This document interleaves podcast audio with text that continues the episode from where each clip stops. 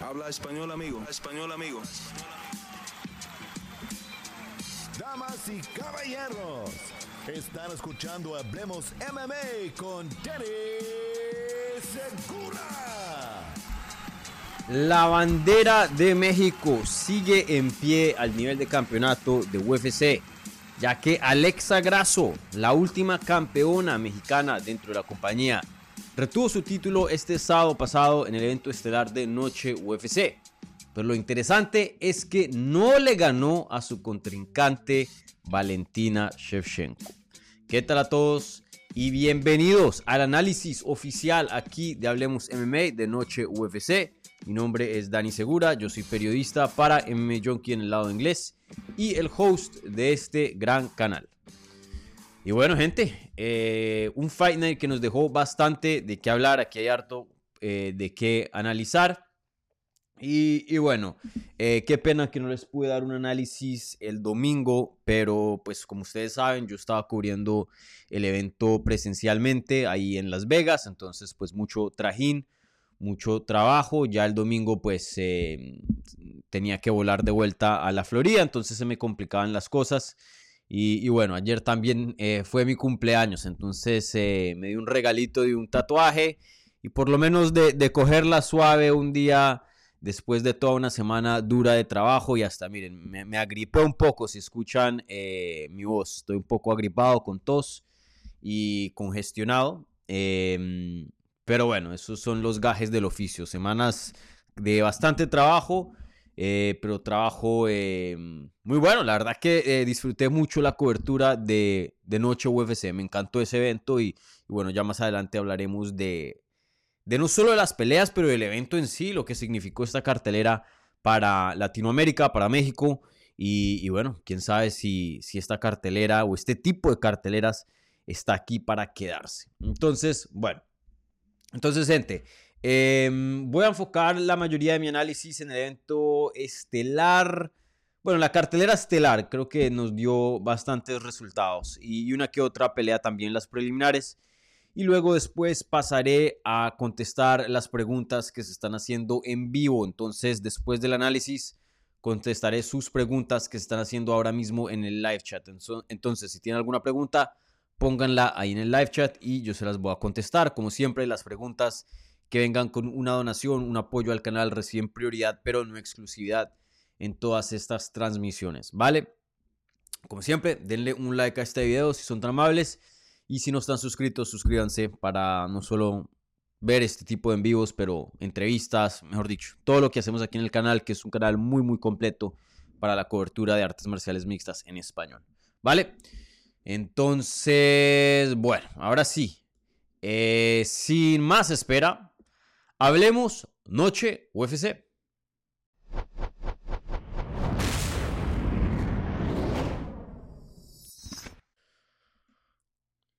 Bueno, eh, como siempre gente, empezamos de arriba a abajo, empezamos con lo más grande, en este caso pues el evento estelar.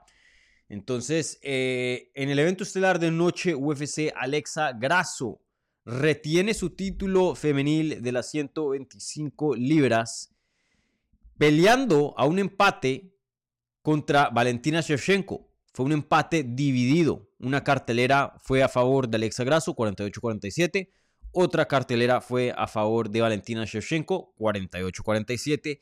Y una cartelera juzgó la pelea 47-47, causando el empate dividido. Y bueno, eh, Empecemos con el puntaje, porque yo creo que eso es como que lo más polémico, lo que más se ha hablado.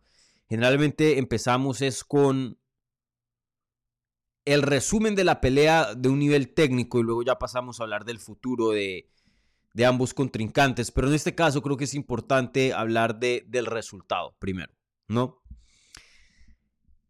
Yo juzgué la pelea en tiempo real 48-47 a favor de Alexa Grasso. Ahora, viendo en vivo a veces cambia la percepción del combate, porque no tengo repetición, no tengo ángulos, no estoy escuchando el, el, comentario de, bueno, en este caso no sé si lo vieron en inglés o en español, de los comentaristas, que a veces eso influye cuando son muy pro algún peleador. Eh, entonces yo lo vi solo escuchando el ruido del público, literalmente a, a tres metros de distancia, yo estaba ahí cage side. Y luego lo volví y lo vi ya de, en repetición por transmisión. Eh, antes de este en vivo, por eso aplacé este en vivo varias veces para la gente ahí quejándose de que em, seguía aplazando, pero quería cerciorarme de, tener ambas perspectivas, porque es muy, muy importante. Ahora, en tiempo real, yo juzgué la pelea 48-47 a favor de Alexa Grasso y ahora vista en a través de las cámaras, también juzgué la pelea un 48-47 para Alexa Grasso. El puntaje fue el siguiente. El primer asalto me pareció que fue claro para Valentina Shevchenko, un 10-9. El segundo asalto, viéndolo en vivo, me pareció más claro para Alexa Grasso, pero viéndolo en repetición me pareció más reñido. Claramente, Valentina Shevchenko tiene los mejores, o bueno, los lapsos más largos de control de pie y en el suelo em, contra Alexa Grasso. Pero Alexa tiene ese knockdown que es muy, muy importante. Y recuerden, aquí las peleas se juzgan es por daño. Ese es el criterio, no mío. Porque recuerden, eh, uno no debe basar el juzgado por el criterio personal, sino el criterio oficial.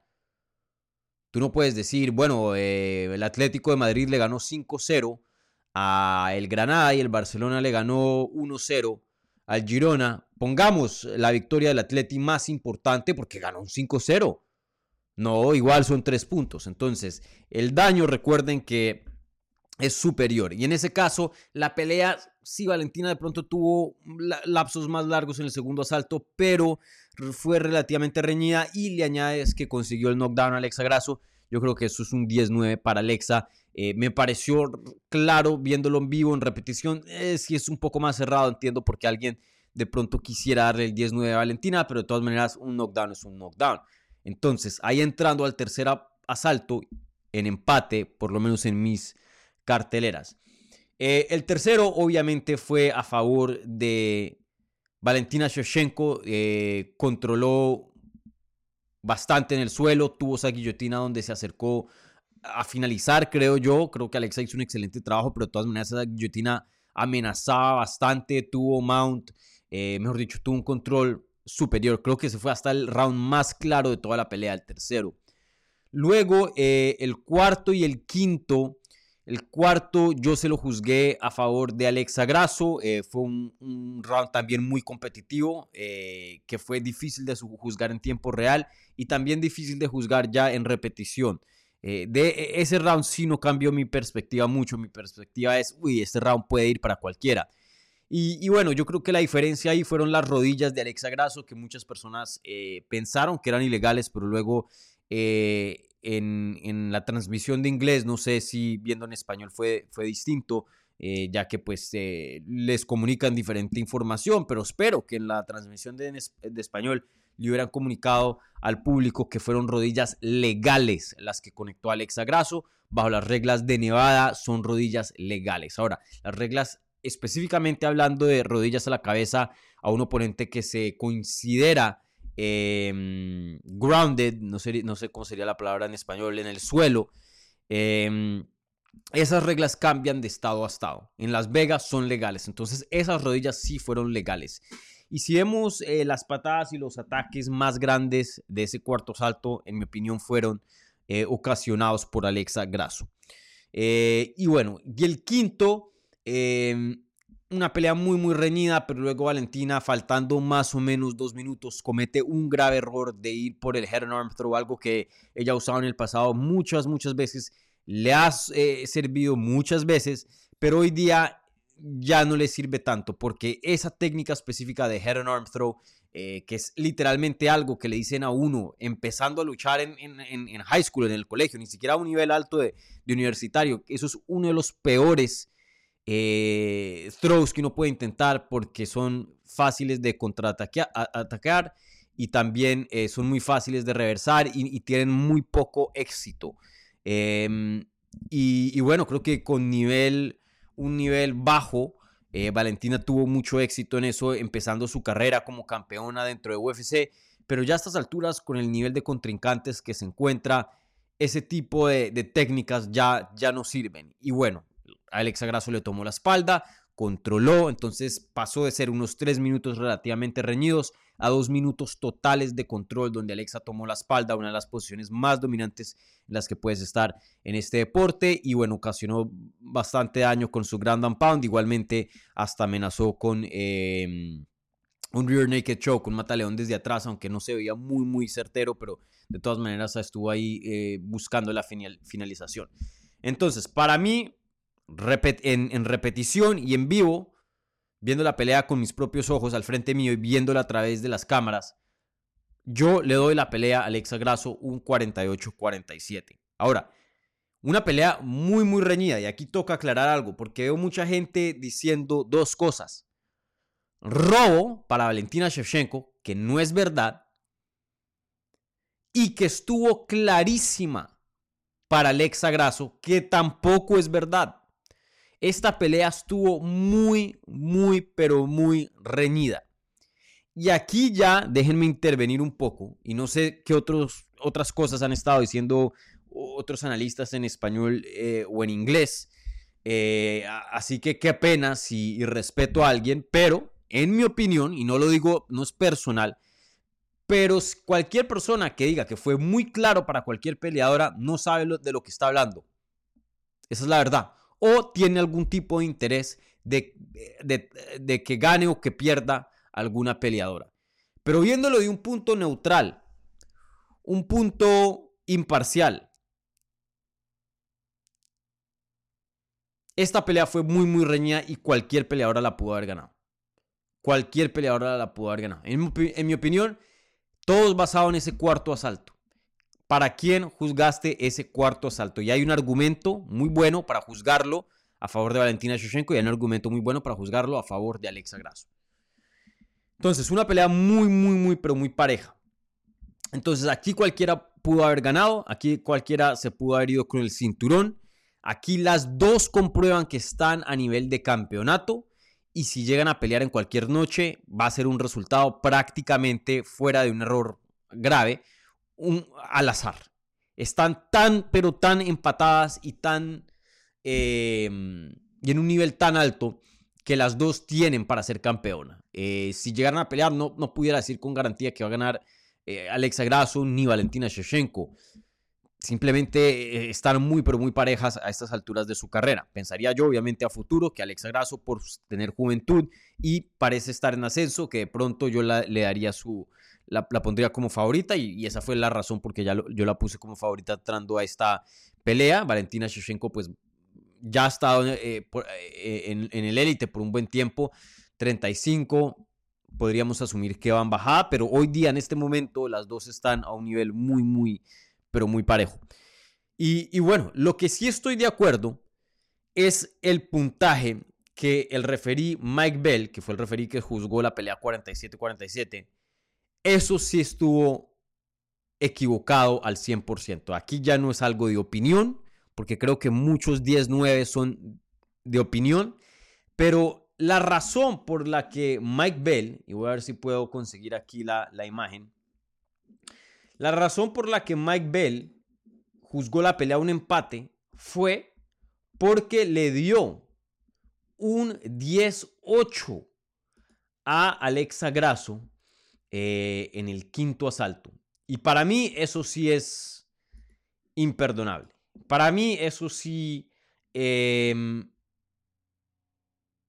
no, no, hay, no hay excusa, no hay manera de justificar ese puntaje. No lo hay. La pelea por tres minutos fue bien pareja. De esos, los primeros tres minutos de ese quinto asalto. Si algo Valentina creo que de pronto iba ganando. Ese llave estaba conectando muy, muy bien eh, de parte de Valentina toda la noche.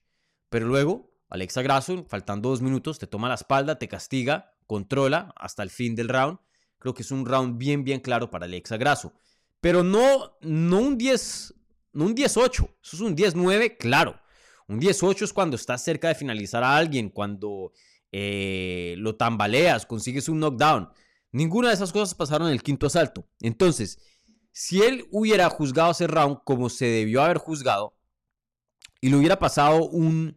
Em, y le hubiera pasado un 10-9 a Alexa Grasso, Valentina Shevchenko gana.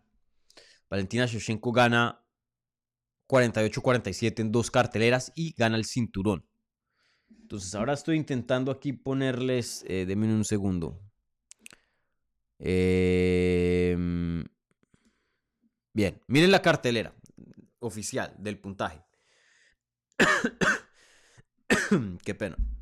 Mike Bell es eh, el primer eh, cuadrito.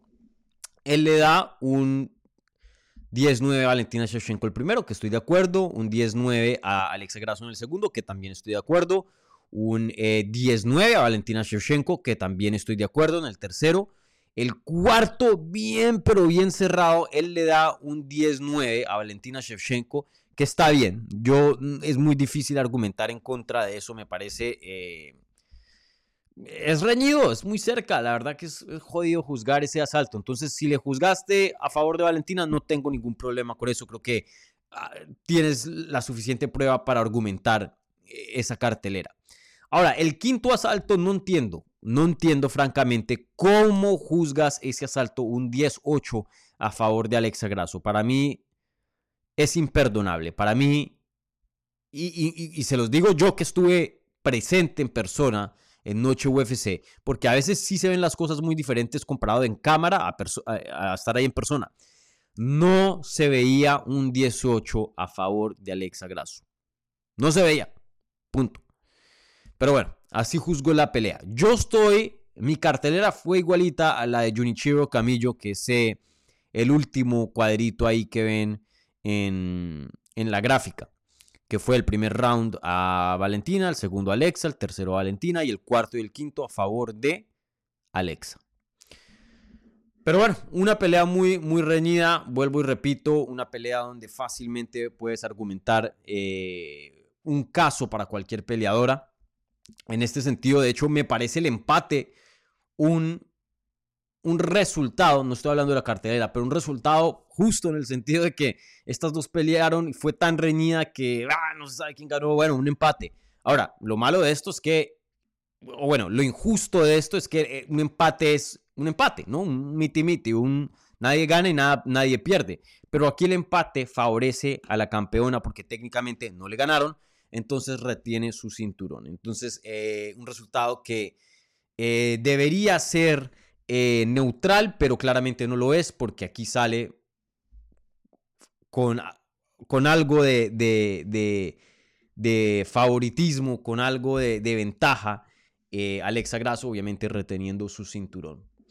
Pero bueno, una pelea muy, muy reñida. He visto mucho, mucho, mucha crítica, mucho, mucho conflicto en los comentarios entre fanáticos de que fue un robo. No lo fue no lo fue. El quinto asalto, juzgarlo en 18, sí, eso sí me parece loquísimo. Pero de que la pelea fuera un empate, no me parece un robo. De que la pelea lo hubiera ganado Valentina Shushenko, no me parece un robo. De que la pelea lo hubiera ganado Alexa Grasso, también no me parece un robo. Fue muy pareja, muy, muy pareja. Y tenemos que, estar contentos y que estar em, satisfechos con eso. No siempre va a haber un resultado claro no siempre se van a subir dos peleadores a un octágono y vamos a saber exactamente y claramente quién es el mejor o la, mejor. No siempre. Van a haber ocasiones como esta donde están en un nivel muy muy similar, donde tienen estilos donde se contrastan muy bien y nos dan peleas muy muy parejas, muy muy reñidas. Entonces, Em, ya hablando fuera del puntaje y hablando de una parte técnica, y ya más adelante hablaremos acerca del futuro de estas dos peleadoras, pero eh, quiero hablar ahora de la parte técnica. Ya pues más o menos les, les di mi, puntaje, que eso es eh, gran parte de esta conversación, pero quería empezar por ahí. Usualmente eh, yo guardo eso para el final de esa parte, ya que pues literalmente cronológicamente es lo último que, que pasa, ¿no? al juzgar la pelea. Pero aquí claramente em, creo que las dos peleadoras tuvieron razón y, anotaron con lo que decían. eh, previo al combate. Eh, creo que Valentina Shevchenko veía la pelea, bueno, en ese, en ese aspecto no, que Valentina Shevchenko veía la pelea que em, ella cometió un error y que estando a su 100% no había chance de que Alexa Grasso le pudiera ganar. Creo, creo, que eso es claramente falso. No sé si lo decía para intimidar o de verdad se lo creía. Porque claramente después de la pelea Alexa Grasso tiene con qué para ganarle eh, de una pelea muy, muy pareja. Y de hecho, si hablamos del, punto más cercano que llegó a finalizar la pelea, ese, ese punto se lo damos a Alexa Grasso, ya que en el segundo asalto eh, consiguió un knockdown y, y, tambaleó y tuvo el momento más significante de, esos 25 minutos de combate, hablando de, Alexa Grasso. Em, pero lo que se anotó eh, Valentina Shevchenko es que ella decía, para la, yo, sigo siendo campeona, yo sigo teniendo nivel de campeonato yo no estoy en bajada y yo estoy aquí para quedarme varios años. Eso dijo Valentina Shevchenko y me dijo a mí, yo el sábado van a ver y me he enfocado, porque ella dijo que me dijo a mí que no iba a cambiar mucho en su estrategia, pero que todo iba a ser enfocado a hacer más fuerte, a hacerlo mejor, a hacerlo más rápido, más intensidad y que iba a ser todo increíblemente bien. Eso fue lo que me dijo las palabras, increíblemente bien. Y eso fue lo que vi de Valentina Shevchenko. Claro, sí comentó ese error en ese quinto asalto de ir por ese head and arm, que me pareció un error fatal. Chances si no hace eso, gana la pelea, creo yo. Porque por lo menos no, no impulsa al otro a, juzgar la pelea un 18. Y de pronto algunos juzgan un, un, un, un 10-9 a favor de ella, no lo sé. Pero sin duda esa toma de espalda de Alexa Grasso en el quinto asalto, faltando dos minutos, cambia muchísimo. Em, pero fuera de, ese error, la verdad que se vio muy bien Valentina Shevchenko y me atrevería a decir que es la mejor versión que hemos visto en bastantes años. Mejor que cuando peleó contra Tayla Santos, mejor que cuando... Eh, cuando peleó con Alexa Grasso la primera vez, eh, mejor que cuando peleó contra eh, no sé, Jennifer Maya, Kaylin Shukegen. La verdad que la, Valentina Shevchenko que vimos el sábado fue la mejor versión que hemos visto en recientes tiempos. Una versión muy, pero muy buena, muy, pero muy completa. Buenos takedowns. Em, un jab, el jab de ella estuvo, pero tremendo en esa pelea. Em, habíamos hablado que en la primera pelea Alexa tenía una ventaja clara en el boxeo. En esta ocasión no fue clara. No fue clara que Alexa de pronto tenía el mejor poder y sí tuvo bastante éxito en las manos, claro que sí. Pero, pero Valentina Shevchenko cerró ese gap bastante, me pareció a mí. Eh, se vio muy, pero muy bien de pie. Y bueno, el jiu-jitsu de ella estuvo también muy bueno. Tuvo, eh, mejor dicho, todo, el clinch, todo. Em, esta es una peleadora que claramente no está en bajada, que de pronto la bajada le venga en un tiempo cercano por la edad, sí, pero hoy día que estamos viendo una mejor, una peor versión, no. Yo sí pienso que lo que vimos el sábado fue la mejor versión que hemos visto de Valentina Shevchenko en bastante tiempo. Muy, muy bien peleó Valentina Shevchenko. Em, simplemente la división la está alcanzando. El nivel de la división por mucho tiempo estaba aquí y Valentina Shevchenko estaba acá. Y ya las cosas han cambiado y el nivel de la división está acá. Le está empatando a, a Valentina Shevchenko.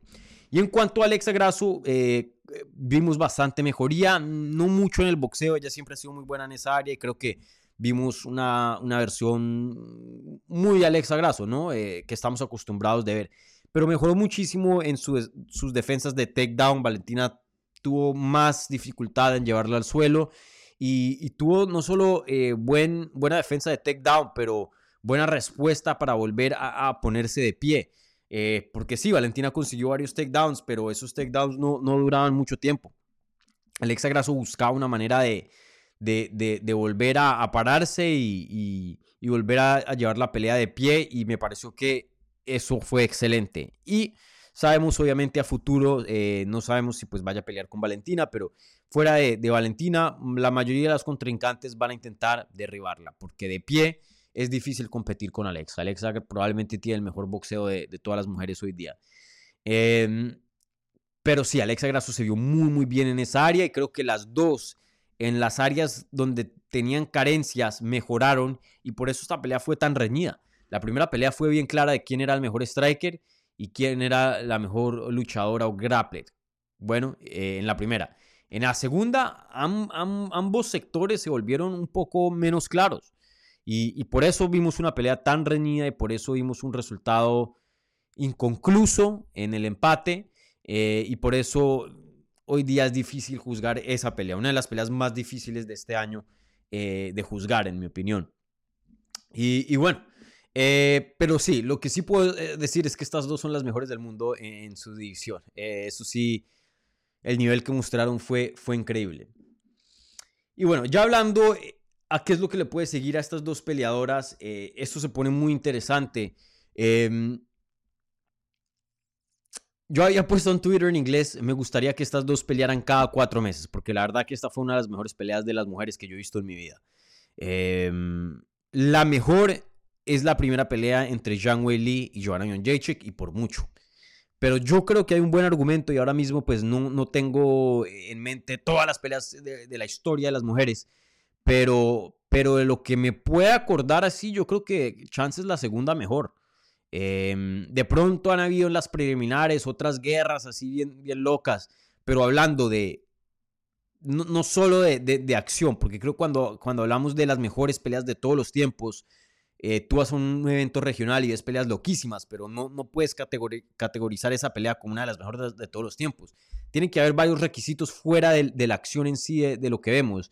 Eh, el nivel de técnica. Claramente esto es nivel élite de lo que vimos entre Alexa y, Valentina. Eh, ¿Qué se estaba peleando? Una pelea de campeonato. 25 minutos. Em, hubo bastantes cambios de, energía, de, impulso. En, en, unos aspectos se pensaba que Alexa iba a finalizar, en el otro Valentina iba a finalizar con esa guillotina, mejor dicho momentos eh, cambiaba, cambiaban los momentos a favor de, ambas peleadoras drásticamente. Yo pienso que si no es la segunda mejor pelea de, todos los tiempos de las mujeres, sino de pronto eh, top 5, no sé. Em, pero una pelea muy, pero muy, pero muy buena. Entonces, me encantaría ver una trilogía porque sí creo que el resultado es un poco inconcluso, es un empate, ¿no? Eh, y sí, yo sé que Alexa es campeona pero me gustaría ver un resultado, una definición ya contundente, clara. El problema es que como fue un empate, pueda que pase lo que pasó con Brandon Moreno y Devesin Figueredo y seas obligado, si eres UFC, a hacer una cuarta pelea, suponiendo que Alexa Grasso eh, pierda eh, en la trilogía, que es posible, ¿no? Vimos qué tan eh, reñida fue esta pelea. O pueda que gane también, ¿no? Em, si gana, obviamente creo que ya cierra ese ciclo, esa rivalidad. Pero si pierde, creo que muchas personas ahora van a querer una cuarta pelea. Y no sé si UFC quiere ese tipo de rivalidad en la división y tener a las otras contendientes en espera o peor, peleándose entre sí. Y cuando ya tengamos una campeona definitiva, no hayan contendientes para la campeona. O por lo menos contendientes interesantes que te puedan llamar la atención a un pay-per-view y, y esto o lo otro. Entonces, entiendo por qué la UFC no quisiera hacer la trilogía. Al final del día, Alexa Grasso tiene una finalización y un empate. Creo que tenemos en mano una campeona eh, bien merecida, ¿no? Nunca perdió, de eso sí podemos decir. De dos peleas, nunca perdió contra Valentina. Eh, pero también me parece un, punto, un poco injusto con Valentina porque ha hecho tanto en la división. Eh, le dan un empate sí se puede argumentar que debió haber ganado la pelea y luego no se la den. Entonces, no sé, una posición muy, pero muy complicada. Ahora, ojo, ojo con lo que voy a decir, por favor. No me malinterpreten. Si aquí alguien del equipo de Alexa Grasso está escuchando esto, o, alguien para, para, que no, o cualquier otra persona para que no empiecen a repetir y digan, ah, Daniel dijo tal vaina. Ojo con lo que voy a decir. No estoy diciendo que me hubiera gustado ver a Alexa Grasso perder. No. No es lo que estoy diciendo. Pero también no estoy diciendo que yo sé o creo que a UFC le hubiera gustado ver a Alexa Grasso perder. No. Yo feliz de ver un, un, latino, una latina como campeona, una mexicana como campeona, bien merecida como Alexa. UFC creo que está súper encantados de ver tener a Alexa como campeona y tener ese mercado de México en vivo. Miren, hicieron todo un evento alrededor de la cultura mexicana. Pero creo que por deportivamente, como, como se organizan las cosas, de pronto el mejor resultado para la organización de, de, de las cosas, de pronto hubiera sido le hubiera gustado UFC. nada personal contra Alexa, sino simplemente eh, por la organización del orden de las cosas, que hubiera ganado Valentina Shevchenko y tiene sentido. y, lo digo porque si hubiera ganado Valentina Shevchenko, están uno y uno y hacen la trilogía y la que gane ya a punto, se cierra esa rivalidad y ya la siguiente. Y pueden seguir con la división sin ninguna polémica y sin ninguna controversia y sin nadie pensando de que no, esta no es la campeona real. El que, la que gane 3 de 2, ya, punto. La, que gane la trilogía para afuera. Pero ahora, por este empate, vuelvo y digo, pasa lo que pasa como pasó con Brandon Moreno y en Figueredo. Que una trilogía tiene mucho sentido. Y si en este caso llega a ganar Valentina Shevchenko, tienes un empate, una victoria para Alexa, una victoria para Valentina y un empate se tiene que hacer una cuarta pelea y eso puede causar estragos y problemas con los contendientes en la división. Por eso digo en cuanto al resultado, porque hubiéramos tenido algo más claro.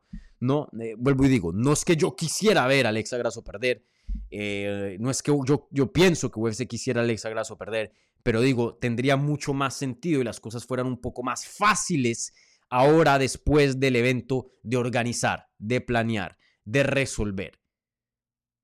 Esto pone, este resultado pone a UFC en una posición complicada. Porque eh, si haces la trilogía, abres la, la, posibilidad a una tetralogía, cuatro peleas, y, y a la misma vez casi que no tienes opción. Porque el resultado es inconcluso y si nos ponemos a, ser honestos y hablando de ya de... Em, del, lado del negocio de UFC. Qué pena con las otras contendientes, qué pena con Manon Fiorot que se mereció una pelea de campeonato, qué pena con Erin Blanchfield que, que se mereció una pelea de campeonato, qué pena con ellas, pero la pelea más grande de la división sigue siendo Alexa Grasso contra Valentina Shevchenko, mucho más grande que Valentina Shevchenko contra Erin, que Valentina contra Manon Fiorot, que Alexa contra Fiorot, que Alexa contra Erin la pelea más grande de la categoría sigue siendo Valentina Shevchenko contra Alexa Grasso. Son los dos nombres más grandes de esa división.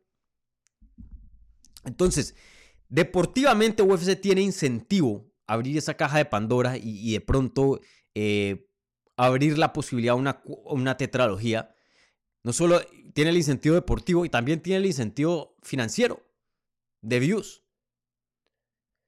Entonces, veremos qué es lo que pasa. Eh, en la rueda de prensa, Alexa Grasso eh, me comentó de que eh, a ella le gustaría una nueva contendiente, una nueva contrincante, porque le gustaría hacerlo justo para la división y no dejar a nadie esperando y que otra persona tenga la oportunidad de retar por un título así como ella lo tuvo. Que entiendo y respeto mucho ese punto. Ahora, ya dijo, pero si UFC quiere hacer la cuarta la trilogía, pues la hacemos. Yo hago lo que la UFC quiera. Entonces, aquí es lo que la UFC vaya a hacer. Em, yo estoy bien dividido. Si ponen a Alexa Grasso contra Fiorot o contra Blanchfield, no me molestaría. Y de pronto que Valentina vaya y pelee otra y luego regrese si, si es que gana. No me molestaría. Si hacen la trilogía, también no me molestaría. Y de hecho, en esa misma cartelera pueden poner a, Blanchfield contra Fiorot y la ganadora termina eh, siendo la siguiente. Si es que no se da una tetralogía, ¿no? Así que eh, en este caso, usualmente yo, yo les digo, me gustaría ver esto, me gustaría ver lo otro. Pero en este caso creo que tienen buenas opciones eh, de, todo, de todas las, por donde lo quieran ver. Creo que no hay una, una decisión incorrecta. Em, a mí me huele que UFC va a, ser la, va, va a ser la trilogía. Creo que deportivamente tienen con qué justificarla. Bastante.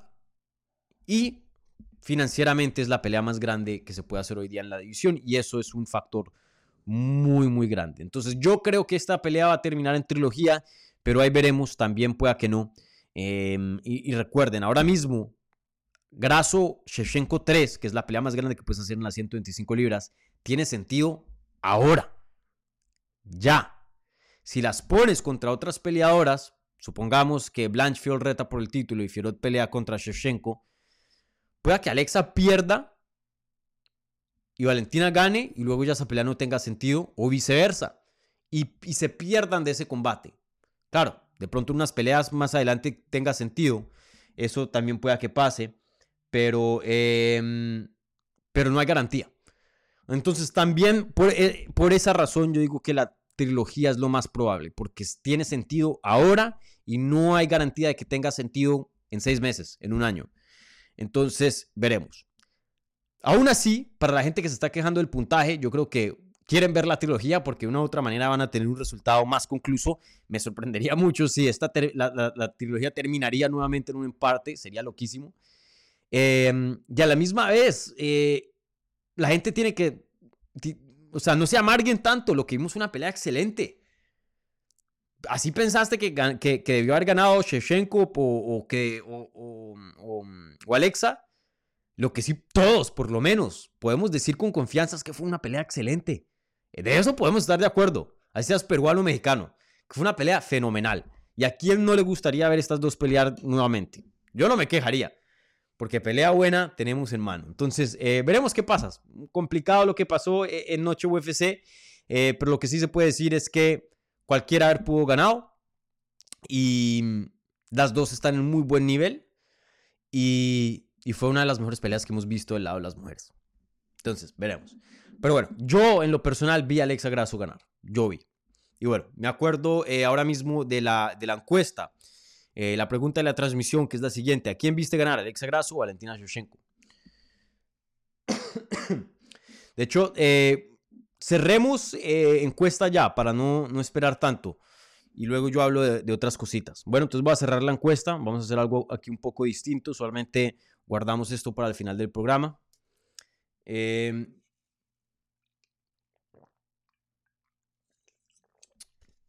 Entonces, bueno, la encuesta era, ¿a quién viste ganar? ¿Alexa Grasso o Valentina Shevchenko?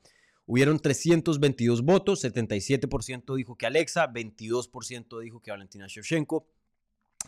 Vuelvo y digo, si me encuentro con cualquiera de ustedes y me quieren argumentar en la calle que ganó Alexa, no les voy a debatir. Si me quieren argumentar que ganó Valentina Shevchenko, también no les voy a debatir.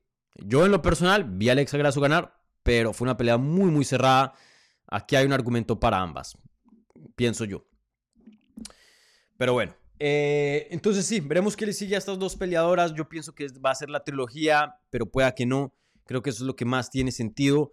Ahora, en la, en la transmisión del, de inglés, no sé en español, anunciaron que UFC está buscando evento en México en el 2024. Yo he escuchado en lo personal que pueda que sea febrero.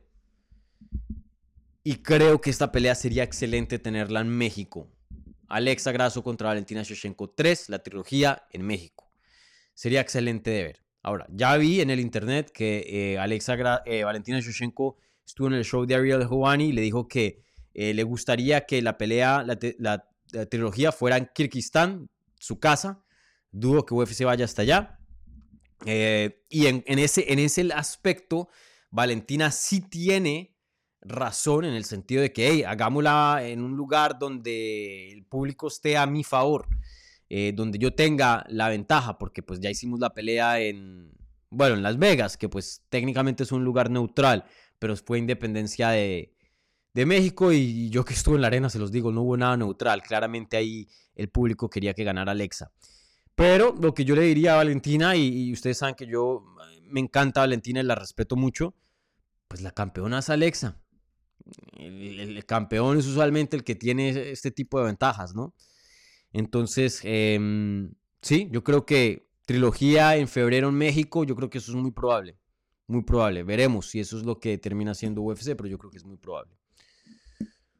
Bueno, em,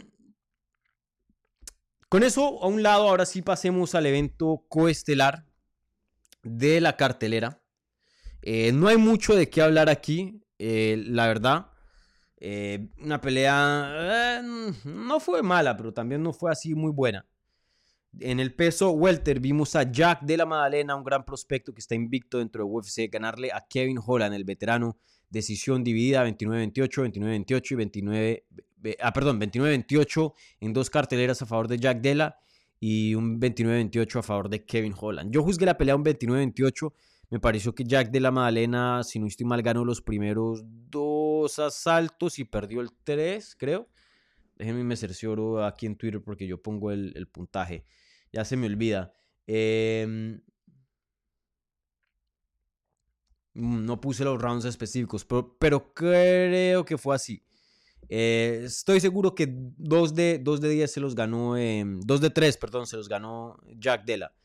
Em, y, bueno, se vio bien, eh, no se vio así excelente, no finalizó a Kevin Holland, un peleador muy difícil de finalizar, pero de todas maneras consiguió una victoria que en mi opinión fue clara sobre un veterano, alguien que está rankeado dentro de del top 15, alguien que mucha gente respeta y, claramente la victoria más grande y el nombre más grande y el rival más complicado de su carrera. Entonces, el hecho de, poder eh, triunfar frente a este tipo de nivel me parece una señal muy buena del desarrollo de Jack de la Madalena, que pues antes de eso venía de una decisión dividida contra eh, Basil Hafes, que había tomado esa pelea en corto aviso y no se había visto muy bien, pero creo que fue em, el estilo de la pelea. Y yo creo que Jack tiene con qué para, para, para ser un, peleador importante en 170 libras. Em, mañana martes, cuando le hagan update a los rankings, me gustaría ver en dónde queda. Pero yo asumiría que entraría al top 10, pienso yo. O se posicionaría como el 11 o algo así. Eh, pero algo de, varios puestos va a subir debido a su racha y eso. Eh, me encantaría verlo contra, no sé, un Vicente Luque de pronto, eh, un Jeff New, creo que la de Jeff New sería excelente. Jeff New estaba supuesto a pelear contra Ian Gary, pero eso fue en, Boston, ¿se acuerdan? En, en, agosto. No sé cómo esté salud, porque creo que se tuvo que salir del combate por una lesión. si todavía está disponible, me parece que ya contra Jeff New sería lo que más tiene sentido. Eh, la de Vicente Luque me gustaría mucho, pero pues Vicente después de ganarle a Rafael dos años, creo que se merece alguien por encima de él y no atrás. Entonces, em, retrato mi, comentario ahí acerca de, Vicente. Em, entonces, si Jeff New contra, contra Jack Della sería, yo creo que mi opción. Y bueno, en cuanto a, Kevin Holland, pues este fue un peleador que eh, yo en la previa dije que tenía mucha esperanza y que le veía mucho potencial para ser un peleador élite en esa división, élite hablando de un top 5 y, pensaba, eh, hablando de lo que decía en la previa, que, tenía con qué para eh, a futuro de pronto si se ponía las pilas ser un retador al título. Campeón, no lo sé, pero, pero le veía mucho potencial para ser más de lo que hoy es. Y, bueno, esa fue una de las razones por qué él y yo tuvimos un... Bueno, yo no tuve nada. Él, la razón porque él, él no le gustó unos comentarios que yo dije y tuvimos ahí una especie de intercambio en el día de medios. Eh, yo fue más contestándole lo que él me preguntaba, pero yo nunca eh, estuve argumentando con él y yo respeto mucho a, Kevin Holland y de hecho no tengo ningún problema con ese tipo de, de interacciones, pero él, pues, de lo que vimos de, de pronto sí. Em, yo todavía sigo creyendo eso, ¿no? A pesar de esta derrota, eh, sí, algo, algo quita la derrota en cuanto al potencial. Eh, algo de expectativas bajas, sí, claro. Em, pero yo aún creo que no hemos visto lo mejor de, de Kevin Holland. Eh, vemos un peleador muy, muy bueno, pero yo decir con toda confianza de que estamos viendo el potencial ser maximizado de Kevin Holland, de eso sí no estoy seguro. Yo creo que hay más. Yo creo que hay más. Entonces, em, no sé, no, no lo vi pelear con urgencia, no lo vi pelear con garra. Lo vi muy cómodo en esperar, lo vi muy cómodo en como tomarse turnos ahí en atacar. Eh, algo, algo le pasó a Kevin Holland, no sé. Eh, recuerden, este es un peleador que esta fue su tercera pelea del 2023. Eh, estamos hablando de en nueve meses ya ha peleado tres veces. Eso es bastante actividad. Em, una de las cosas que me comentaba a mí Vicente, y qué pena aquí por la tos, pero es que estoy bien enfermo, gente. Una de las cosas que me comentaba Vicente hace unos años atrás, que él llegó a tener un punto de actividad, y recuerden, peleó en diciembre, entonces literalmente em, en 10 meses ha peleado cuatro veces, que eso es muchísimo, muchísimo, muchísimo. Y algo que me comentaba Vicente Luque después de su derrota con Steven Wonderboy Thompson, que había peleado como cuatro veces en un año, era que cuando estás peleando tantas veces hay muy poco eh, tiempo para evolucionar y para mejorar. Siempre es eh, estrategia, corte de peso y, mantenerte en un nivel, pero evolucionar muy, pero muy difícil. Y eso era algo que él me había dicho, yo no puedo estar peleando tan a menudo, tengo que tomarme un tiempo atrás, tengo que darme un tiempo para evolucionar entre peleas. Y, creo que eso es algo que le está eh, afectando. Obviamente no he hablado con Kevin Holland, él no habló con los medios después de su pelea, pero me gustaría verlo pelear un poco menos. Yo sé que pues al pelear más eh, consigna, ¿no? Eh, cobra más cheques. Pero hablando de, por el lado deportivo y no financiero, porque pueda que sí, que pelee más a menudo sea mejor para su bolsillo, pero no creo que es lo mejor para su potencial. Yo creo que si este es un peleador que se toma su tiempo, aprende, creo que puede llegar a alturas más altas de la que estamos viendo hoy día. Yo, yo aún sigo teniendo mucha fe en Kevin Holland a pesar de, esta derrota. Entonces veremos qué sucede con Kevin, pero em, creo que mucho va, va, va, a basarse en sus decisiones de su carrera, eh, porque el potencial está ahí, pienso yo, pienso yo. Bueno, eh, otro resultado que me gustaría eh, resaltar rápidamente em, fue la, pelea justo antecitas de, de eso, que fue el regreso, que marcó el regreso del peleador más joven del roster de UFC, Raúl Rosas, derrotó a Terence Mitchell con un knockout técnico en tan solo 54 segundos. Y, bueno, esto era de esperarse. Eh, ahí he visto un poquito de Terence Mitchell y la verdad que no era un oponente así de muy alto calibre. Creo que esta pelea estaba diseñada para que ganara y se luciera Raúl Rosas y eso fue lo que hizo, así que felicitaciones a Raúl, no es esto por quitarle el crédito, pero este tipo de peleas de tune-up em, pintan para este tipo de funciones y se dio. Entonces, en este lado, eh, Raúl Rosas cumplió con su responsabilidad de salir y finalizar a Terence Mitchell. Y bueno, eh, Raúl se vio muy bien, creo que es un peleador que con tan solo 18 años tiene mucho, mucho potencial porque aún así, que tener 18 años y ganarle a alguien como Terence Mitchell, alguien que estuvo en The Ultimate Fighter y tiene bastante trayectoria, muy pocos con 18 años pueden hacer lo que él hizo. Entonces yo creo que Raúl Rosas va para grandes cosas. Todavía no estoy dispuesto a decir que futuro campeón y todo esto. He visto mucha gente que, dice ese tipo de cosas. Eh, creo que me parece muy, pero muy, pero muy temprano para la carrera de Raúl Rosas para poder tener ese tipo de expectativas por ahora. Pero de que puede llegar a hacerlo, claro que sí, eh, con 18 y, viéndose muy, pero muy bien. Entonces veremos cómo sigue desarrollándose Raúl Rosas, porque eso es lo que me gustaría ver más que nada eh, hacia adelante, ¿no? A, futuro. Desarrollo. Vi desarrollo en esta pelea, me pareció que em, por más de que apenas haya durado un minuto, 54 segundos, em, la toma de espalda de él es muy buena, muy, muy agresivo. Eh, tiene instintos de finalización muy, pero muy buenos, algo que no se puede enseñar. Eh, aparentemente tiene poder en las manos. Vimos cómo sentó a Terence Mitchell. Eh, y, creo que UFC tiene que seguirle dando este tipo de peleas, porque él claramente no está listo para la élite, pero pueda que lo esté en unos años, ya cuando haya desarrollado más sus habilidades. Pero por el momento, denle en este tipo de peleas, déjenlo brillar, déjenle seguir creciendo su marca, su branding, su nombre. Y, ya futuro, cuando ya estén sus 20 y pico, 22, no sé, ya en unos años, yo sí creo que deberían tomarse su tiempo con, con este peleador. Ya intentar ponerlo contra nombrecitos, a ver cómo le va, a ver qué es lo que puede hacer. Eh, pero por ahora, eh, sigamos en el show de Raúl, sigamos viendo este tipo de peleas. Yo creo que pues la fanaticada le gustó mucho, por ejemplo, la reacción en la arena fue muy positiva. Eh, es un peleador chistoso, con una muy buena vibra, energía.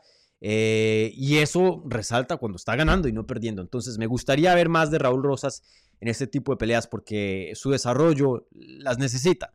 Y no es algo en contra de Raúl, en decir que no es lo suficientemente bueno. No, cualquiera de 18, ah, incluso el más grande de todos los tiempos, cualquiera que pongas ahí, Anderson Silva, quien sea, a los 18 no se las sabe todas, a los 18 apenas están aprendiendo. Entonces, denle, denle su, tiempo para respirar y crecer a Raúl Rosas. Pero eh, sin duda un peleador que es muy, muy emocionante de ver y, bueno, eh, un peleador que puede ser importante, ¿no? Para el lado hispano y latino, ya que habla muy bien español y tiene raíces mexicanas. Y, también el lado inglés ha pegado bastante, ¿no? Porque a veces vemos que un peleador pega en uno o en el otro. Pero en este caso, Raúl Rosas es un peleador muy popular en ambas partes. Bueno, eh, no tengo mucho más que decir acerca de, ese desempeño. Eh, entonces, hablemos rápidamente de otra pelea que me gustaría resaltar. Daniel Selhuber le gana a Christoph Giagos vía sumisión, Anaconda. Eh, Selhuber, muy similar a Raúl en el sentido de que es un, prospecto, pero él está mucho más avanzado en, en, el camino del prospecto. Yo creo que a Daniel le queda un año más, de pronto dos, de peleas relativamente cómodas y luego ahí sí mandémoslo contra, contra el top. Daniel es un peleador mucho más completo que Raúl. Daniel está mucho más cerca a la élite o, ser probado contra la élite que Raúl. Eh, y, así como Raúl pinta para, para, bastante, ya de por sí es un peleador muy, muy bueno. Em, me gustó que lo hayan tan baleado en el primer asalto. Em, no he visto muchos comentarios acerca de, Daniel, no he tenido también el tiempo de, de ir y buscarlos. Eh, pero mm, si hay algo de crítica de Daniel de que, uy, miren, lo tambalearon, un peleador fuera de los rankings, etc. Eso me parece una mala forma de verlo y, es la misma, el mismo argumento que les había dicho después de la pelea de Ilya Topuria contra Jai Herbert, que lo tambalearon y casi lo noquean y luego sale y finaliza eh, Ilya. Y mucha gente eh, lo criticaba, pero no, al revés. Tú quieres ver esas cosas de un prospecto, tú quieres ver ese tipo de, de, que les golpeen y que les toquen la campana a, un peleador que prometa, porque quieres ver cómo actúan bajo unas circunstancias donde no están en sus, eh, eh, en sus sentidos al 100%. Tú quieres ver cómo actúan contra la adversidad, cómo se recuperan, cómo es el nivel de recuperación, cómo es el nivel de instintos de sobrevivencia, cómo es el nivel psicológico de, uy, hijo de madre, casi me noquean, este es superior que yo, se, van a dejar a Chico Palar por el momento o van a crecer en el momento y decir un momentico, déjenme yo contesto. Eh, en el caso de Daniel, lo, tambalearon, tuvo muy buenos instintos de, sobrevivencia, por eso no lo finalizaron, se recuperó y fue y lo finalizó. Mostró una buena quijada, mostró buen espíritu contra la adversidad y eso son cosas que tú quieres ver. Ahora, no quieres ver eso todas las peleas que lo tambaleen, porque entonces ya estamos hablando de problemas defensivos, problemas de quijada. Pero que haya pasado una vez, no, no creo que es, especialmente temprano en la carrera, no creo que es eh, punto de, alarma, sino más bien punto de, alegría, eh, punto de, seguridad, porque prueba muy buenas cosas eh, que tiene Daniel Selhuber. Y la verdad que Daniel, 24 años de edad, bien, bien alto, bien largo. Buen striking, buenas sumisiones. Eh, ahí entrenando con Capetillo y con Eric Nixick, dos de los mejores coaches hoy día de las artes marciales mixtas. Están muy, muy buenas manos. Tremendo prospectazo eh, es Daniel Selhuber. Em, yo lo estaba comparando y se lo estaba diciendo a, otros periodistas ahí en el cuarto de medios.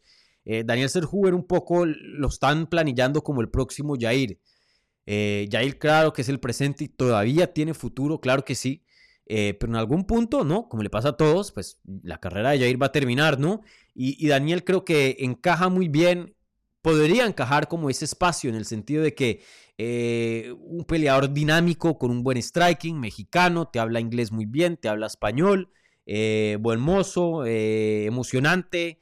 Mm, tiene muchas de las características que tiene eh, Jair Rodríguez, ¿no? Eh, es fácil de hacer marketing, eh, cae bien, simpático. entonces, Daniel Serhuber creo que UFC ya lo tiene en ojo de, uy, acá pongámosle, invirtamos recursos, invirtamos, em, ¿cómo se llama? Em, marketing, no, matchmaking favorable, ¿no? Para darle la mejor posibilidad para que llegue a cumplir su potencial al máximo porque eh, en algún punto Daniel Selhuber es un peleador que te puede estar encabezando eventos, que puede ser una figura importante para el mercado latino y mexicano específicamente. Entonces, eh, y creo que este, que lo hayan puesto en la cartelera estelar, teniendo en cuenta que había Lupita Godínez, Tracy Cortés eh, como opciones también para poner en la estelar. Creo que habla mucho de, cómo se está proyectando UFC con Daniel Selhuber. Creo que Daniel Selhuber eh, va para grandes cosas. Y si sigue en pie, si sigue trabajando duro, creo que a futuro podemos estar hablando de este peleador en, en, una... Em, em, en una manera más grande, en, peleas más relevantes, más importantes. Obviamente, Yagos pues, es un buen peleador, pero no estamos hablando aquí de una pelea de eliminatoria al título o algo así. Pero creo que eso en su tiempo vendrá. Daniel Selhuber, muy prometedor, muy prometedor en, UFC.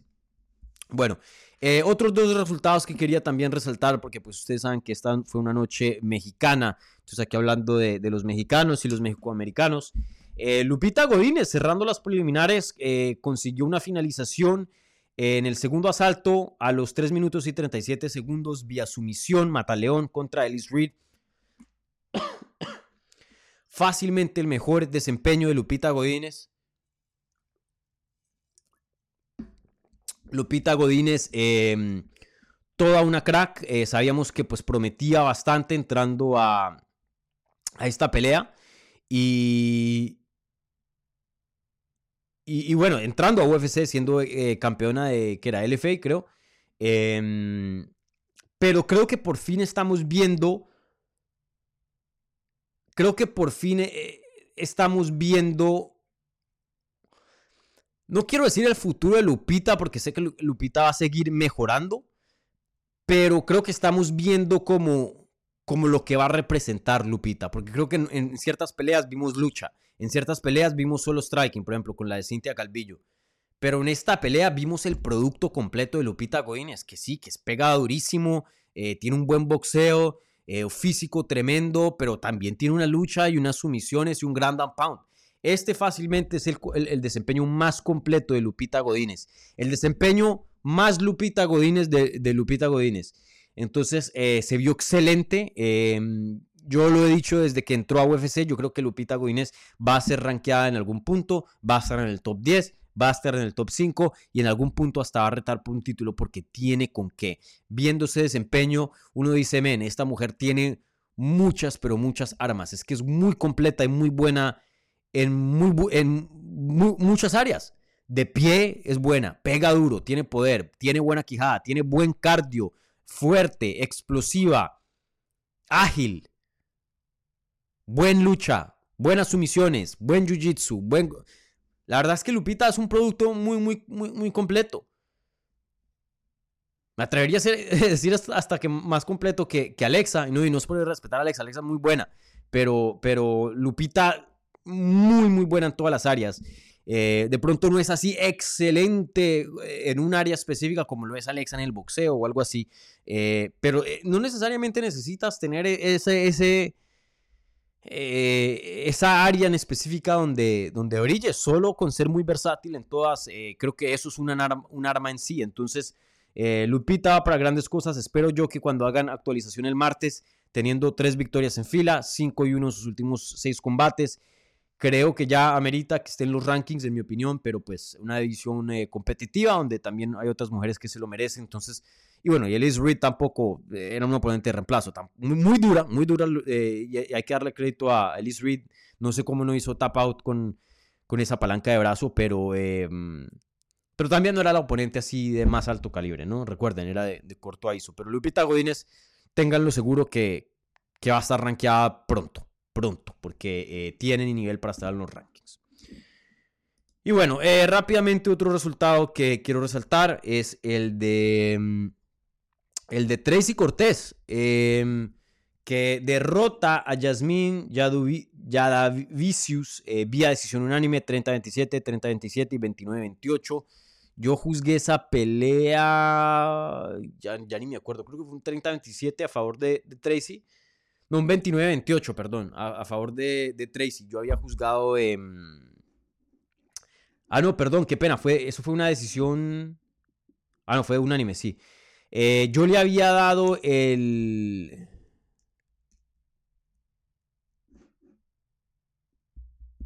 Ya ni me acuerdo qué, qué, rounds le había dado a Tracy. Creo que le había dado el segundo y el tercero. creo. Ya ni me acuerdo, pero sé que un round lo ganó, em, lo ganó Jasmine. Pero en fin, Tracy se vio súper bien. Una peleadora que, que, la conocemos por su lucha y su grappling. No usó su lucha y su grappling, usó solo el boxeo.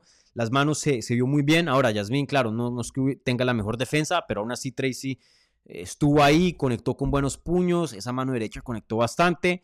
Eh, vimos evolución de parte de Tracy Cortés, eh, una peleadora que eh, tiene 29 años de edad, que entonces pues no, no, es que esté así súper joven, pero creo que tiene bastante promesa especialmente porque em, eh, pues eh, ella, así como Selhuber, habla muy bien inglés, obviamente es americana, de hecho es su primer idioma, pero habla muy bien español, yo la he entrevistado en español y, el español de ella es casi que perfecto. Eh, y, está muy empapada de, la cultura mexicana y mexicoamericana, entonces es una cultura muy grande, especialmente la, la mexicoamericana, y también puede representar a los mexicanos y los mexicanos algo se deben de sentir identificados con ella. Entonces, eh, puede, usar, o sea, puede ser una gran figura para ambos mercados. Eh, fácilmente la puedes poner una cartelera que no tiene nada que ver con lo latino y aún así va a ser favorita. O la puedes llevar a Latinoamérica o México y va a ser favorita también. Eh, y, bueno, está mostrando mejoría, viene de un buen equipo con Fire Ready. Eh, todavía es lo suficientemente joven, no tiene mucho millaje en su cuerpo. Eh, está bien guapa la Tracy Cortés, que pues eso eh, ayuda bastante en este, en este mundo de las artes marciales mixtas, ¿no? simplemente eso, es verdad, ¿no? ¿no? No, me malinterpreten cuando hablo de, estas cosas, pero es una realidad. Sabemos que UFC da como favorito a, ciertas personas que se vean de cierta manera y, con razón, ¿no? Ya debido a que pues la gente reacciona de, cierta manera, ¿no? Em, es muy fácil hacerle marketing. Entonces, eh, yo creo que Tracy eh, va para grandes cosas. Su próxima pelea seguramente va a ser en cartelera estelar. Y, y, bueno, veremos qué tan lejos puede llegar en esa división. Ella había dicho, y con todo el respeto, me gustó mucho como lo dijo, me encantaría retar contra Alexa Grasso porque le habían dicho quién, con quién prefiere pelear en algún día por el título, Alexa o Valentina. Y había dicho con todo el respeto, yo voy con Alexa, quiero que gane eh, pero sería un honor tener ahí dos mexicanas peleando por un título. Sería algo eh, muy lindo de ver y, bueno, quién sabe, eso es claro que se puede ver. veremos qué tan lejos puede llegar Tracy Cortés, que le falta bastante. Sin duda no está en una posición como Fiorot o como... Em, o como eh, Blanchfield, ni tampoco como Macy Barber, que, viene yo creo que un nivel más atrás de ellas dos. Ella sí está mucho más lejitos por un título, pero si sigue así, yo creo que en un año de pronto ya podríamos estar hablando de, ella para retar por un título si llega a sumar dos victorias, tres victorias más y obviamente dependiendo a con quién le gane, ¿no? Eh, tiene que ganarle a, oponentes con más nombre. Eh, Yasmín, buen oponente, pero a futuro pues esperaríamos un crecimiento en, en dificultad de oponente, ¿no? Eh, bueno, gente, ya estoy cansado de hablar, entonces cerremos aquí mi análisis y pasemos a las preguntas. Ya llevo más de una hora, pero este Fight Night sí que nos dio bastante de qué hablar, ¿vale? Eh, no, ¿saben qué? No voy a hacer preguntas, estoy muy cansado. Eh, ya, ya estoy que me, que me, que me echo a dormir. Pero, pero bueno, rápidamente antes de cerrar, quiero hablar en sí de Noche UFC y ya guarden las preguntas para el Em, el miércoles. Eh, cuando hagamos el episodio de Hablemos Live a las 9 de la mañana. Les contestaré cualquier pregunta que, tengan, ¿vale? Em, bueno, a menos que haga, haya algo de, de super chat, eso sí no, no lo paso. Déjenme cerciorar que no haya nada. No, no hay nada del super chat, creo. Vale. Em, bueno, eh, hablemos rápidamente de, de en sí de Noche UFC, me pareció que Noche UFC fue excelente. Eh, si tuviera que darle un puntaje, le doy un A menos, un, A menos, perdón, le doy un, un, un 90 de 100 a Noche UFC. Me pareció que UFC hizo un excelente trabajo como primer evento de celebración de independencia, de la independencia de México. Eh, Empecemos con lo malo, porque creo que es, más fácil resaltar lo malo y luego ya hablemos de, lo bueno. Eh, me hubiera encantado ver este evento en México, en la Ciudad de México, pues porque, es la independencia de México. Pero a la misma vez, yo estando ahí en Las Vegas, Las Vegas se vuelve mexicano ese día del 16 de septiembre. Ahí estaba la noche anterior, em, creo que Luis Miguel, eh, dando un concierto. Em, habían un poco de artistas mexicanos en Las Vegas. Todas Las Vegas estaba lleno de mexicanos, no solo para la pelea, pero habían muchas cosas eh, y eventos alrededor de la independencia de México. Y, sí, mucho México-americano, pero también había mucho mexicano viajando eh, a Las Vegas. Y, bueno, em, no sabía que eso era tanto como costumbre, sí sabe que en el boxeo, pero más allá de, hay mucho entretenimiento alrededor de, ese día y, mucha gente viaja para, para eso. Pero sí, idealmente creo que este evento se tiene que hacer en México en algún punto, ¿no? Este tipo de, evento. Pero bueno, Las Vegas no es una mala opción B. Sí he escuchado que intentaron llevar el evento a México, pero simplemente no se pudo. Pero aún así, pues es una realidad. Se hizo en Estados Unidos y no en México, donde se debería celebrar este tipo de cosas. Entonces, ahí le quito un poquito em, de puntos a, lo que es este em, eh, noche de UFC, ¿no? Eh, otra cosa que no me gustó es que usaron a Bruce Buffer como, em, como el narrador, como el presentador del evento, ¿no? El announcer. Eh, que está bien, a mí me encanta Bruce Buffer, de hecho me parece, no, no, diría que el mejor, sí es muy bueno, pero es el que representa la marca de UFC más que cualquier otro announcer, ¿no? Pero para este caso me, hubiera encantado ver a Joe Martínez, porque Joe Martínez eh, pues es mexicoamericano, eh, pronuncia los, em, los nombres latinos, así sean de ciudades, de países o de apellidos o de, o de apodos, mucho mejor que lo hace eh, Bruce Buffer, obviamente teniendo pues raíces latinas. De hecho, el intro, este intro que, escuchan de, de Hablemos MMA, Estás escuchando Hablemos MMA con Dani, lo voy a poner. Ese es más Vidal. Pero esta parte es Joe Martínez. Él me hizo el favor de, de, grabar esto. Están escuchando Hablemos MMA con eh, pero sí, eh, Joe Martínez es todo un crack. Eh, Joe Martínez ha narrado muchas peleas mexicanas grandes en el boxeo. Y, bueno, me hubiera gustado verlo en este en este evento porque lo hubiera hecho sentir un poquito más, más, eh, más adecuado. Eh, entonces ahí le quito un poquito de puntos a UFC. Eh, ¿Qué más? ¿Qué más? Em,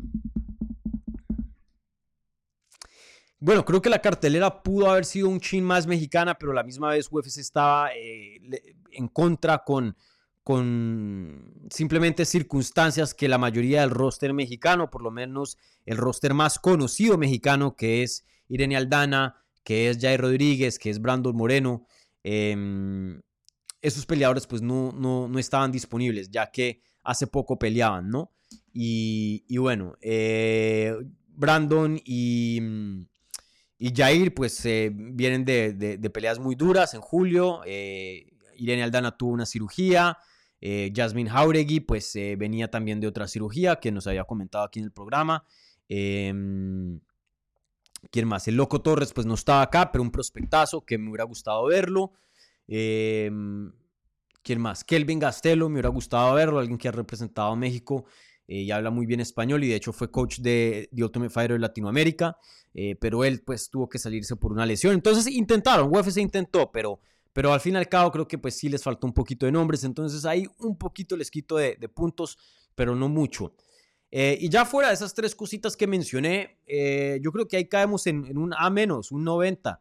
Em, el evento estelar fue una pelea de campeonato involucrando una mexicana defendiendo, o bueno, sí, defendiendo el cinturón. Eh, Tracy Cortés estaba presente, Raúl Rosas presente, Daniel Selhuber presente, Lupi Godínez presente, Edgar Chaires presente, em, Fernando Padilla presente. Entonces había, había mexicano. Em, eh, todo el branding que hicieron, el diseño de las gráficas y eso, todo eso tenía colores mexicanos, diseños mexicanos. El cinturón de Alexa lo hicieron especial y se veía muy bonito ahí sentado en, en la mesa y después en las fotos que ya que le tomamos ahí se veía muy bien. Eh, me encantó que hubieran traído a Brandon Moreno en la narración del lado de inglés. Trajeron a Brandon Moreno para que hablara, siendo un mexicano. eh, y también obviamente él estaba transicionándose también en, la parte de español. Me gustó que en el broadcast de inglés también mostraban highlights de la narración que se estaba haciendo en español eh, para dar un saborcito más latino, la música, tocaron peso pluma como 10 mil veces. Se sintió distinto, se sintió distinto. De hecho, en el pesaje, antes de abrir el pesaje, después de que hicieron un panel con Víctor Dávila y la mayoría fue en español, de hecho, pusieron una banda de mariachis a tocar para eh, abrir eso. Y, bueno, hicieron el evento muy especial. La mayoría de eventos de UFC todos se sienten igual. Si no hubieras escuchado el nombre Noche UFC y no hubieras sabido que eso hubiera sido un 16 de septiembre, dices aquí hay algo distinto, aquí hay algo pro mexicano. Eh, claramente aquí UFC está haciendo las cosas distinto. Y, me encanta ver esto, me encanta ver em, que cambien un poquito a lo que es eh, la monotonía, ¿no? Me encanta em, ver que, diferencian, que respetan ciertos días, ciertas culturas, que quieren resaltar, en este caso, em, la gente mexicana y mexicoamericana. Entonces, para mí, UFC hizo un muy, muy buen trabajo haciendo eso y, y, me gustaría verlo anualmente. Ahí le pregunté a varios peleadores y todos me dijeron que sí, que les gustaría verlo. Creo que fue un éxito. Creo que le añade un momento especial, se siente especial, se siente chévere. Y, bueno, para los latinos y especialmente los mexicanos debió ser un, placer verlo en persona o en, a través de cámara. Y para, para el americano o el europeo también me parece, pensaría yo, chévere de ver, ¿no? Por ejemplo, si hicieran todo un evento y que lo hacen en, eh, en, Irlanda y le dan ese enfoque a los peleadores irlandeses. A mí me gusta ver eso y me parece chévere. Me gusta también ver cómo resaltan la cultura brasilera y hacen eventos en Brasil y hacen sentir la cartelera con muchos peleadores brasileros, esto, lo otro. Em, e, eso es chévere de ver, ver las culturas y, y, ver las diferencias, ¿no? Entonces, eh, me gustaría que, hicieran esto eh, acerca em, eh, de, la independencia de México, el 5 de mayo también, que es una fecha pues más para Estados Unidos, pero de todas maneras, eh, de todas maneras una fecha donde históricamente se han peleado, por lo menos en el boxeo, muchos peleadores eh, mexicanos grandes, incluyendo el Canelo. Em, pero sí, me gustaría ver esta tradición todos los 16 de septiembre o el fin de semana del 16 de septiembre, ya que pues todos los sábados no van a caer en 16 de septiembre. Pero me parece una excelente oportunidad para que UFC resalte el talento existente que está eh, en su roster mexicano, porque lo tienen. En Ecuador no pueden hacer eso, en Perú eh, de pronto, en Argentina no, en Colombia olvídense. Em, pero México sí tienen con qué, sí tienen con qué. Y miren, hicieron hacer sentir una cartelera bien mexicana y no tenían a todos los peleadores em, eh, disponibles, como un Brandon, como un Jair. Entonces, imagínense a futuro si las cosas se acomodan un poquito mejor eh, en cuanto a la disponibilidad de estos peleadores, claro que pueden hacer algo, algo bien grande. Entonces, eh, un 9 de 10 le doy, a UFC por este primer intento y ojalá que haya más, porque la verdad que, que se sintió bien, bien bacano, bien grande, bien chévere, bien padre, como dirían los mexicanos. Vale, gente, con eso voy a cerrar el programa. Estoy muy, muy cansado. Qué pena que no contesté preguntas, pero ya, ya mi voz no da más y estoy tosiendo eh, un montón, ¿vale? Entonces, eh, bueno, como siempre, un like a este video. Em, suscríbanse si son nuevos. Esta semana la rompimos en el canal, así que muchas, muchas gracias por su apoyo. Eh, todos los videos la, rompieron, así que muchas gracias y muy buenos comentarios. Hay varios de ustedes me, escribieron que estuvieron muy contentos con, con, el tipo de contenido que les traje aquí en el canal y eso me llena a mí de, de, felicidad porque me esfuerzo muchísimo, muchísimo, muchísimo para, em, para pues dar lo mejor que yo puedo y, bueno, traerles el mejor contenido posible a este canal. Así que muchas gracias por eh, el aprecio y, el apoyo, ¿vale? Entonces, eh, les, repito, les repito, un like si están viendo en vivo, en repetición, buen review en podcast. Eh, suscríbanse si son nuevos, compartan este canal a otros amigos para que siga creciendo. Ya nos estamos acercando a, a 25 mil suscriptores, que pues no es nada, ¿no? Es, es algo. Entonces, gracias por eso y, nada, gente, un abrazo, los quiero mucho. Eh, y nada, me voy. Chao.